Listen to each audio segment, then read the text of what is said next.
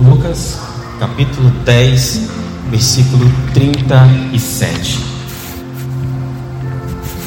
Eu vou falar sobre algo bem conhecido, mas eu espero que possa ser desafiador a você e a mim essa noite, porque se o Evangelho não nos desafia, se o Evangelho não nos faz rever conceitos, se o Evangelho não veio para mudar a nossa forma de pensar, provavelmente não é Evangelho. Então, Lucas capítulo 10, versículo 37. Apenas a parte final dele diz o seguinte: Vai e faz da mesma maneira. A parte final do versículo apenas diz assim: Depois, e disse, pois, Jesus: Vai e faze da mesma maneira. O texto que você acabou de ler agora é o texto de fechamento da parábola do bom samaritano. A parábola do bom samaritano é muito conhecida. Nós já a conhecemos, você já ouviu, já, já quem sabe até já pregou sobre ela, já falou sobre ela com alguém. E o texto que nós lemos agora é o fechamento, ele é a resposta de uma pergunta que dá início a essa parábola. Essa parábola tem início quando o certo doutor da lei ele vem e interroga Jesus. E ele pergunta, mestre, o que é necessário que eu faça para que eu herde a vida eterna? Alguém vem então e pergunta a Jesus: Jesus, o que, eu preciso fazer para herdar a vida eterna? E para responder esta pergunta, Jesus estabelece a parábola do bom samaritano. E como fechamento de toda a história, e como fechamento de tudo que ele disse, de tudo que ele ensinou, depois de tudo que a parábola significa, depois de ter explicado todo o sentido dela, ele fecha respondendo o seguinte: a sua resposta é: vai e faz o mesmo. O ponto de aprendizado aqui é o que está entre essas duas. O que está entre a pergunta e o que está entre a resposta é o ponto importante. E eu queria realmente ressaltar os pontos desafiadores da palavra do bom samaritano. Os pontos que realmente hoje, mais do que nunca, a igreja precisa ser desafiada neles. Nunca houve um tempo. Às vezes eu sento com a minha filha lá em casa, quando a gente faz o nosso devocional, eu sento com a minha esposa e eu digo a ela que eu nunca imaginei que nós viveríamos um tempo como esse que nós estamos vivendo. Eu nunca imaginei que veria cultos como nós estamos vendo. Eu nunca imaginei que nós veríamos igrejas fechadas como algumas já estão. E o ponto, irmãos, é que não é o momento que nós estamos vivendo. O ponto mais importante é que muitas vezes nós temos perdido o foco e que muitas vezes nos faz estar perdidos em meio a tudo isso é que o nosso olhar está em o que está acontecendo. O que está acontecendo, de certa forma, já está meio claro para nós. Nós estamos vivendo um tempo de pandemia, estamos vivendo um tempo que nos pede resguardo, que nos pede distância, que nos pede quarentena, que tem cobrado de nós que nós mudemos a nossa forma, que nós nos distanciemos, que nós não mais é, possamos interagir como era da nossa prática, de nos abraçar, de nos tocar. Isso já está claro. O que falta a igreja entender, o que falta a nós entender é o seguinte: que tipo de igreja esse tempo pede? Porque não é a mesma igreja que entrou nessa pandemia. O tempo de a mesma igreja não serve mais para esse tempo. A igreja que iniciou esse tempo não será a mesma igreja que vai sair dele. As ferramentas, as armas, as práticas, aquilo que nós éramos, aquilo que nós fazíamos, como nós cultuávamos, como nós adorávamos, como nós servimos, nós somos desafiados a viver um outro momento. A igreja que vai viver a pandemia e a igreja que vai vencer a pandemia são igrejas diferentes.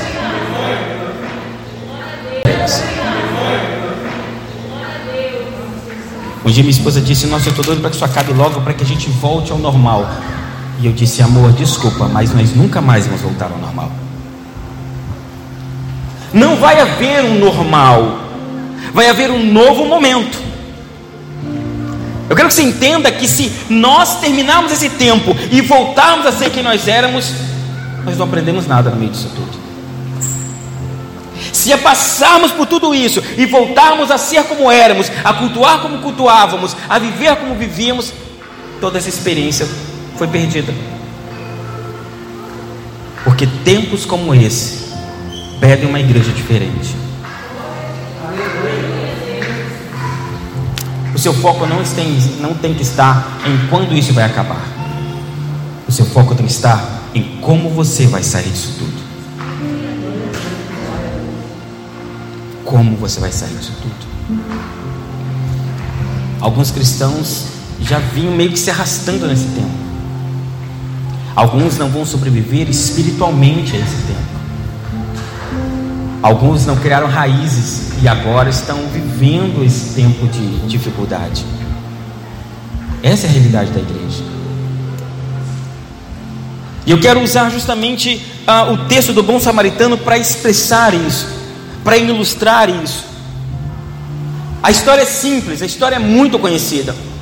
A história narra por Jesus, agora narrada por ele, é que tem um homem que ele sai agora para cumprir os seus afazeres, e ele está descendo agora na estrada, e salteadores, ladrões, eles agora atacam esse homem, eles agora batem esse homem, roubam os seus bens. Algumas pessoas que dizem que eles despem esse homem e eles ferem esse homem, eles machucam esse homem de morte e o abandonam ali. Alguém ali necessitado, alguém ali ferido, alguém ali que os seus bens foram roubados, alguém ali que os seus sonhos foram furtados, alguém ali que os seus projetos foram tirados dele, que a sua esperança foi tirada dele e que a vida agora também está prestes a ser tirada. Se essa não é a história da nossa sociedade, eu não sei que história é essa. Há poucos meses atrás nós vivíamos uma coisa e de repente do nada nossos projetos, nossos sonhos, nossas atividades, tudo parou. Vez por outra eu vejo minha esposa pelos cantos triste e ela dizia: Nossa, eu tinha programado porque ela dirige um grupo de crianças, um departamento. E ela já tinha agendado o ano dela todo, já tinha feito projetos, já tinha agendado congressos, já tinha organizado pregadores, já tinha preparado as coisas, já estava com a equipe dela e todos os sonhos foram roubados. Todos os projetos foram tirados de nós.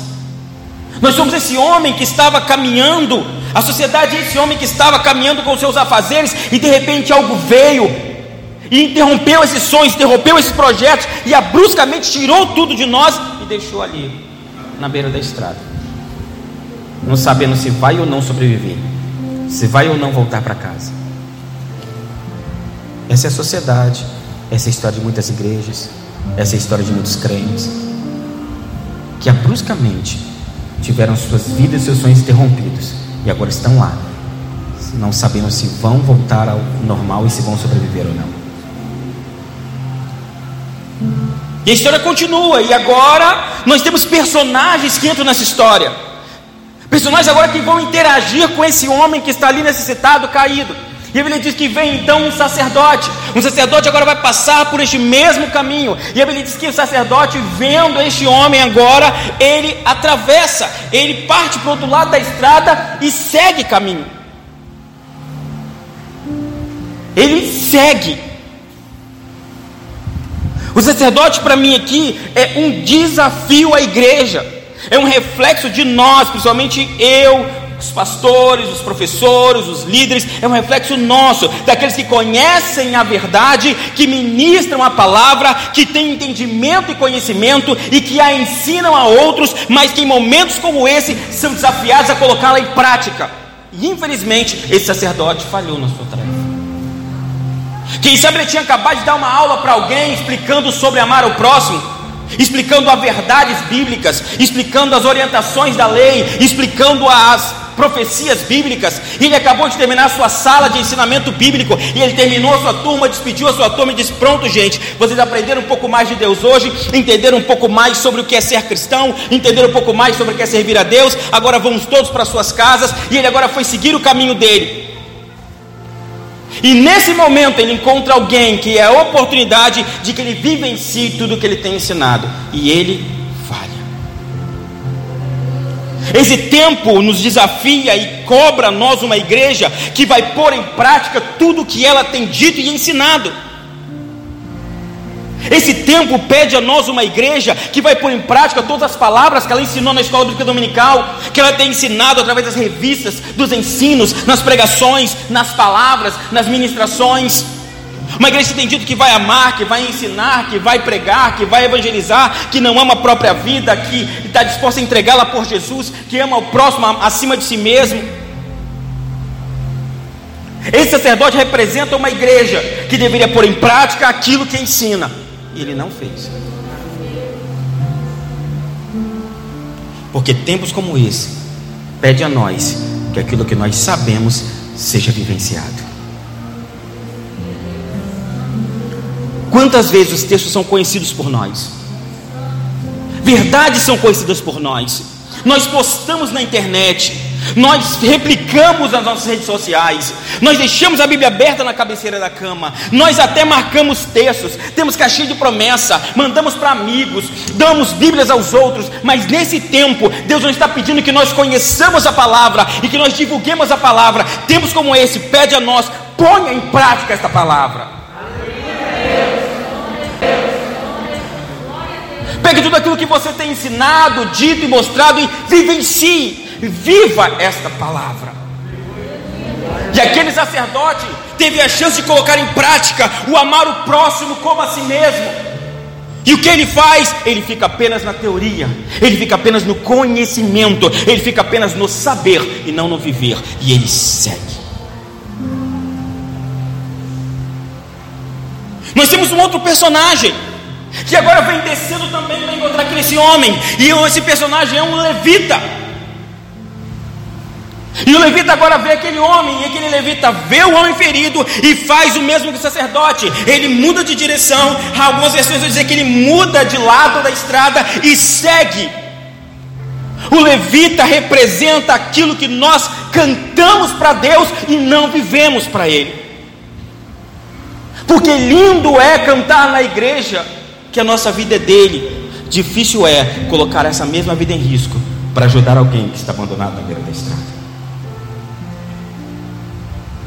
Quem sabe aquele levita tenha acabado de cantar um hino a Deus sobre como ele amava a Deus acima de todas as coisas, como a vida dele pertencia ao Senhor. Quem sabe aquele levita tinha acabado de adorar a Deus, um hino de profundidade, sobre renúncia, sobre entrega, sobre não poupar nada, sobre não economizar nada, o quanto ele daria a Deus todo o seu ser, o quanto Deus poderia fazer dele um canal de bênção para o próximo. E aí Deus agora faz o que? Deus agora o desafia, Deus agora dá ele a oportunidade, dizer, filho, suas palavras foram lindas no culto, foi lindo ouvir você cantar, e agora eu vou te dar a oportunidade de viver tudo que você cantou. Tem alguém na estrada que você deve praticar esse amor que você cantou. Tempos como esse pede que a igreja saia do patamar de adoradores de templo para serem adoradores dentro de casa, para serem adoradores do seu trabalho, para serem aqueles que vão vivenciar aquilo que cantam dentro da igreja. Tempos como esse nos desafia a colocar as palavras que nós dizemos a Deus nos hinos na nossa vida. Porque se tem uma verdade, irmãos, é que nós não paramos para pensar o que nós cantamos para Deus. Eu vou dizer uma coisa para você, que você não vai concordar comigo quando eu disser agora, mas eu vou desafiar você a fazer isso na próxima reunião, a fazer isso no próximo culto, a fazer isso na próxima ministração. Eu vou desafiar você a fazer isso, e eu quero desafiar você, antes de cantar qualquer coisa aqui, pense no que você está dizendo para Deus, e eu tenho quase certeza que você não dirá. Porque nós dizemos muita coisa a Deus que não temos noção do que estamos dizendo. Nós prometemos a Deus coisas que nós não temos ideia do que estamos prometendo. A grande maioria dos hinos falam de sacrifícios que nós faríamos pelo Senhor. Que, sendo muito sincero, a maioria de nós não vai fazer. Então nós temos um levita que diz a Deus que ama Ele acima de tudo, mas que quando encontrou o próximo caído, mudou de caminho. Como esse nos desafiam a viver o que nós cantamos. Eu quero que você entenda que eu não estou aqui te arguindo ou corrigindo, eu estou aqui nos desafiando, porque a primeira pessoa que é desafiada quando lê esses textos é quem está dizendo eles aqui na frente. Quais são os pontos problemáticos dessa história? Algumas coisas muito difíceis nessa história. Nós sabemos, e muitas vezes nós nos empolgamos e não meditamos na, na seriedade que está sendo dito. Jesus agora está aqui ilustrando sobre amar ao próximo. Esse é o fundamento desse texto. Alguém perguntou, Senhor, o que é necessário que eu faça para ir a vida eterna? Ah, meu Deus, e o teu próximo? E quem é meu próximo? E aí Jesus conta a história. E ele fala que então vem agora um samaritano, vem agora alguém que não era amigo, vem alguém que era agora inimigo, vem alguém agora que era rejeitado, vem alguém agora que não tinha a mesma fé, vem alguém agora que não deveria ser imitado, vem alguém agora que era o oposto do que eles tinham como prática de vida, e ele agora vem e faz. E muitas vezes nós celebramos isso. É estranho como nós não percebemos que isso aqui é Deus colocando um espelho diante de nós e nos cobrando coisas. Porque eu vejo crentes lendo a história do bom samaritano e ressaltando isso como uma boa coisa. Não, o Senhor está dizendo: olha, levantou-se alguém que não merecia ser imitado, levantou o inimigo, levantou o errado, e ele fez o que você deveria ter feito. Bom samaritano, ele tem duas ações que me chamam muito a atenção. A primeira coisa é que a Bíblia diz que veio o bom samaritano e ele se compadece, ele se enche de amor por aquele homem. Ele não vê quem era o homem, ele vê a necessidade do homem. E ele diz que agora ele para e ele ata as feridas daquele homem, ele derrama azeite, derrama vinho e ele trata das feridas daquele homem. Ele trata. Eu quero que você entenda de novo e eu vou repetir. Ele trata das feridas daquele homem. Está ressaltando isso tantas vezes? Por que, que isso é tão importante para mim? Em que, que isso vai mudar a minha vida? Vai mudar que as pessoas que o Senhor coloca no nosso caminho, os feridos que o Senhor tem colocado na sua história e na minha história, não são responsabilidade de outros, é minha responsabilidade e sua responsabilidade. Aquele homem não vê o ferido e diz: Espera aí que eu vou chamar alguém, espera aí que eu vou buscar ajuda, espera aí que eu vou buscar alguém da sua pátria, espera aí que eu vou buscar um judeu para cuidar de você, espera aí que eu vou buscar alguém que é da sua nacionalidade para buscar você, porque afinal de contas nós somos inimigos e eu não tenho que cuidar de você, eu vou buscar alguém. Não, diz que ele, ele ata as feridas daquele homem, ele para e cuida dele. Temos como esse, pede que a igreja entenda que o Senhor coloca feridos no nosso caminho e eles são nossa responsabilidade, não é do outro. Se Deus colocou no seu caminho, não é do pastor, não é do vizinho, não é do líder do louvor, não é do líder do grupo. Se Deus colocou no seu caminho, é sua responsabilidade.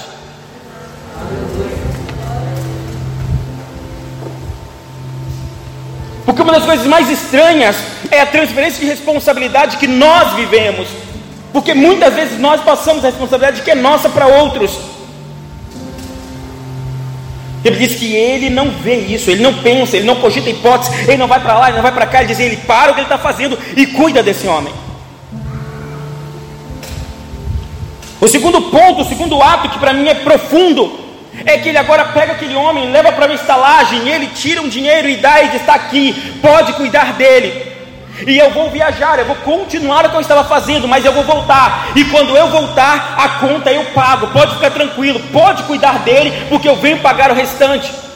Ele não apenas dedica tempo àquele homem, mas ele investe os seus bens para que aquele homem melhore. Pastor, por que isso é tão importante? Porque nós vivemos uma época onde as pessoas até investem o seu tempo, mas elas não são dispostas a dedicar aquilo que elas possuem para que dê certo.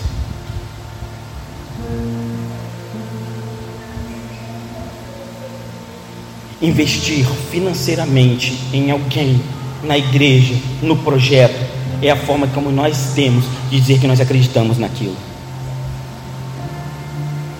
Ninguém põe dinheiro naquilo que não acredita.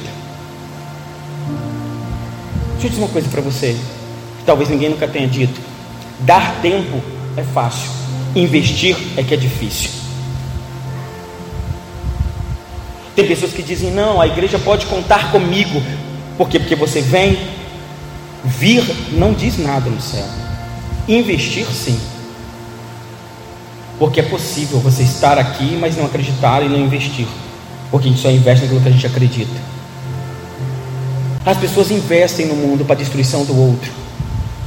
Investem para levar o clube, para levar a boate, para levar o show, para pagar a droga, para pagar o cigarro, investem para pagar o álcool. Aí essa pessoa se converte, essa pessoa vem para a igreja, essa pessoa passa para o reino de Deus e sabe o que ela faz? Ela fecha a mão, porque ela nunca investiu no reino como investiu no mundo.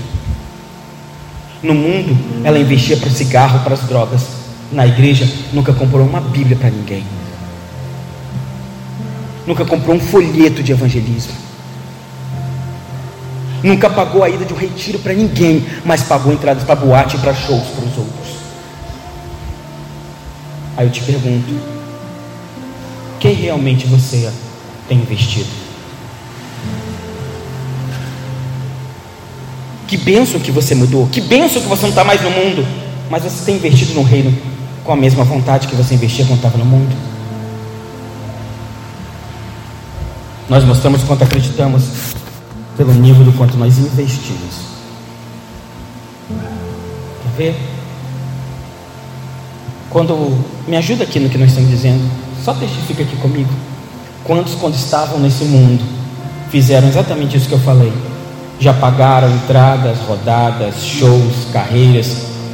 Já fizeram esse tipo de coisa quando estavam no mundo? Levanta a sua mão assim. Por favor. Ou vou ter que abaixar a mão com vergonha, porque só eu e o pastor fizemos isso. Não, quando você estava no mundo, e seu amigo não tinha dinheiro para o show da Ivete, você pagou a dele. Porque a conversa era: não, nós somos parceiro, da próxima vez você paga. Não, hoje você não tem para beber, não, eu pago. Ah, na próxima você paga. Que isso, nós estamos juntos. Quantos já fizeram isso? Levanta a mão, por favor. Para de mentir. Pode levantar a mão. Aí você vai dizer: eu nunca fiz. O que não te isenta de se eu perguntar quanto você já investiu no reino e você disser a mesma coisa: nada.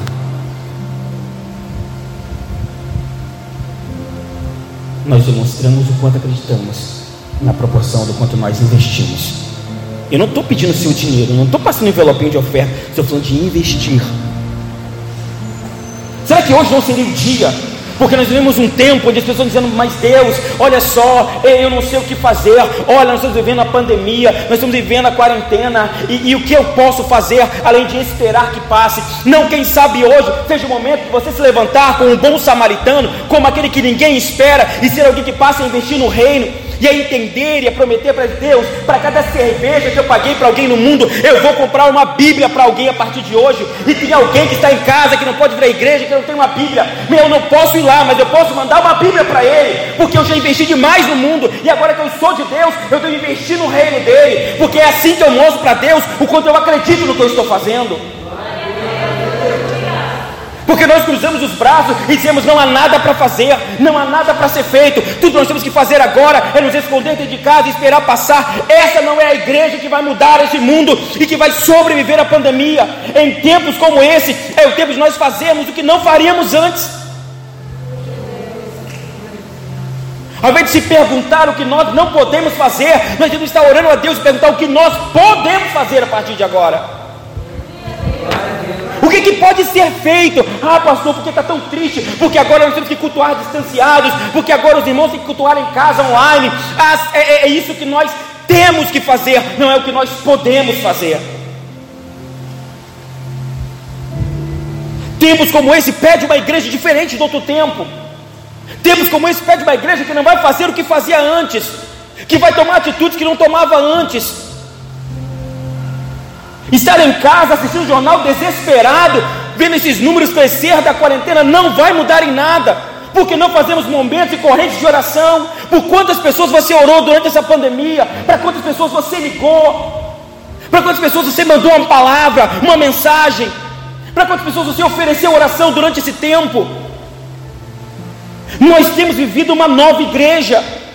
O que você foi, foi. O que você não fez, passou. Deus está olhando agora para o que você vai fazer a partir desse tempo. Porque é uma sociedade caída pela estrada, morrendo e precisando de alguém que a ampare. E está na hora do sacerdote viver a palavra. E está na hora dos levitas viver o que cantamos.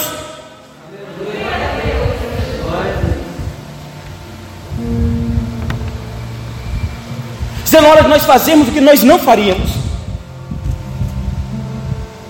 É triste isso aqui que a gente está fazendo. Mas eu te pergunto: hoje nós temos orado sobre o que nós podemos fazer? Não, porque a gente não pode ter contato com os outros. Eu não estou falando disso. Sabe por quê, irmãos? Deus não responde perguntas que nós não fazemos. Escute bem, vou dizer isso de novo. Deus não responde perguntas que nós não fazemos. Então nós só teremos inspirações, ideias, projetos só vão surgir, ideias só vão nascer quando nós perguntarmos a Deus: Senhor, o que pode ser feito? O que pode ser feito? A igreja que vai sobreviver à pandemia, a igreja que vai mudar a história, a igreja que vai sair mais forte, a igreja que vai vencer. É uma igreja disposta a fazer coisas que não fazia antes, a viver coisas que não vivia antes.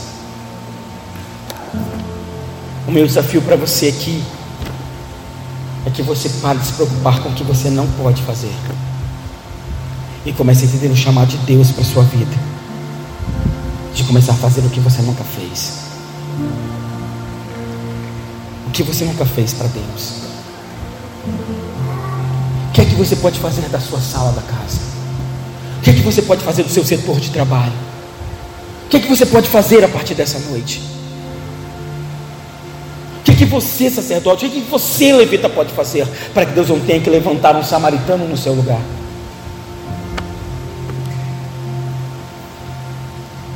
Essa é a minha dúvida, esse é o meu questionamento, esse é o meu desafio para a igreja. Irmãos, nós vemos um tempo sem igual. O mundo está em incerteza. As pessoas não sabem, não sabem quando isso vai terminar. As pessoas não sabem direito como é que isso vai acontecer. O mundo está perdido. O mundo está em caos. As pessoas não sabem se melhora, se não melhora, se fica imune, se não fica imune. Não sabe se são esses ou aqueles sintomas, se é isso, se é isso mesmo, se está certo, se está errado, se vai acabar, se não vai, se vai fechar, se vai abrir, não sabe. Nossos governantes estão perdidos, estão brigando entre eles, brigando com política, desviando dinheiro, está um caos. E é nessas horas, é nesses momentos, é nessa hora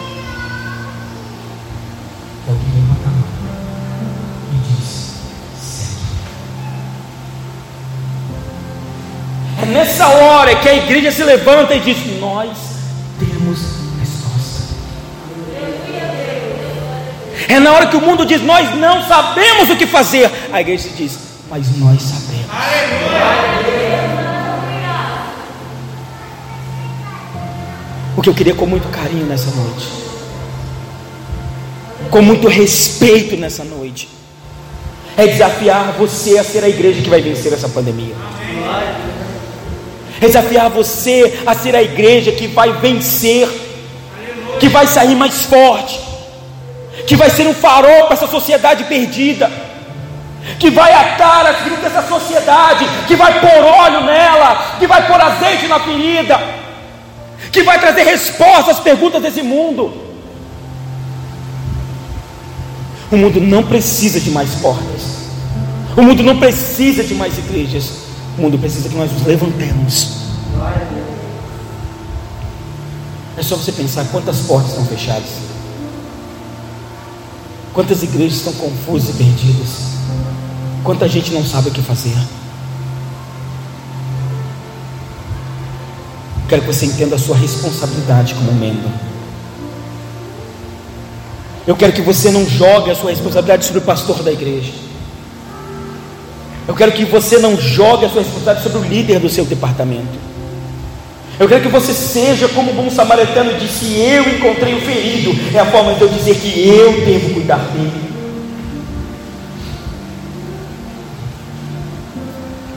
Quantas pessoas, e eu vou terminar aqui, não vou nem entrar em outros méritos, que Deus, o Espírito Santo me disse assim: tá bom, é aqui, chega nesse ponto aqui. E eu vou respeitar isso, eu não vou esticar mais nada. Deus sabe que tinha outras coisas escritas aqui, eu não vou dizer. Porque para essa casa é até aqui que Deus mandou dizer.